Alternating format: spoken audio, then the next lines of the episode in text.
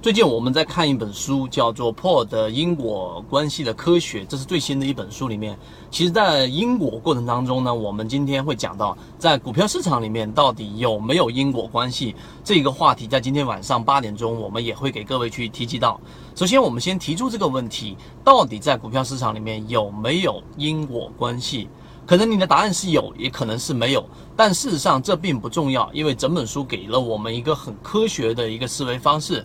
那么今天我们就简单的拿出来给各位去做一个分析。首先，因果呢，它分为三个不同的这一种，呃，这个我们所说的层级。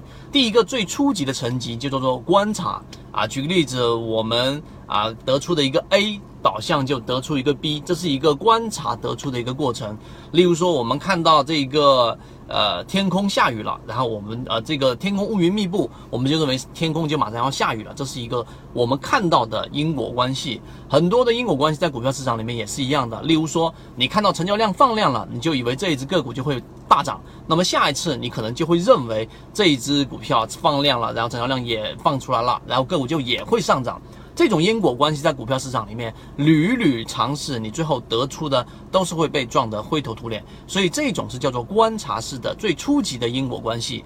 第二种因果关系呢，叫做什么呢？叫做干预啊，干预的因果关系会比这一种因果关系会更加的高一个级别。简单的说，就是啊，在互联网公司里面经常有做这个尝试，例如说啊，我在这一个。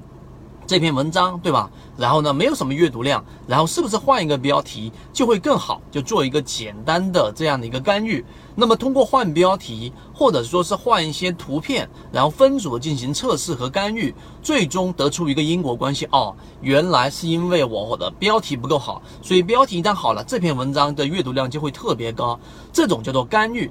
所以在我们的交易过程当中，你也去思考一下这个问题。如果你的交易系统当中这一次交易和 n 次交易下来都没有很高的成功率，你要进行分组的测试，那么最终你会得出一个因果关系，就相当于是我们前面所提及的啊，例如说高控盘，对吧？控盘度大于一百的这种强庄个股类型，我们前面提及过的随机坊持续了一年多的。翻了两倍左右的上涨，缓慢的上行，以及最近我们提到的桃李面包啊啊这一个森马服饰啊等等这些高控盘的个股，然后呢我们会发现进行干预之后得出一个因果关系。第三个就是我们说最高级别的这一个因果关系了，也就是我们所说的叫做想象。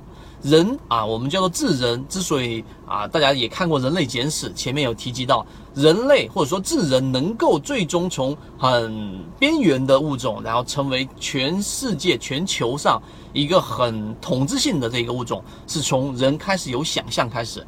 那么，想象的意义意思是什么呢？想象的这个因果关系，就是我们通过我们的这一个想象啊。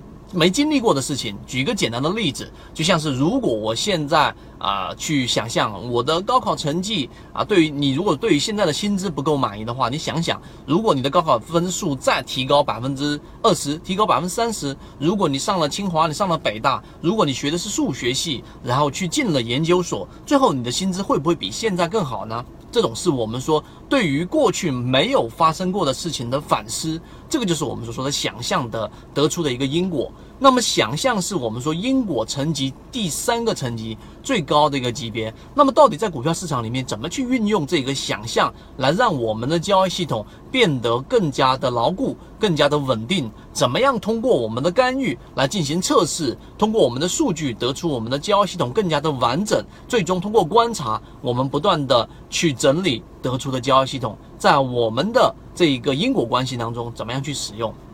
因为时间的关系，我只是把简单的这三个层级给各位去讲了一讲。那么今天晚上我们就会给所有人去进行一个直播，然后去讲解在股票市场里面，第一到底有没有因果关系；第二，如果有。我们到底应该怎么设计我们的交易系统？今天我们讲了三分钟，全部都会啊，这个细节内容会在我们的朋友圈和我们的公众号上面会有详细的讲解。如果你对这个话题有兴趣的话呢，可以直接找到我们的啊朋友圈、我们的公众号就可以了。好，希望对你有所帮助。好，各位再见。正版内容我们都是直接交付到船员手上的，查看我的专辑简介，直接了解获取的途径。好，今天我们就讲这么多，希望对你来说有所帮助，和你一起。终身进化。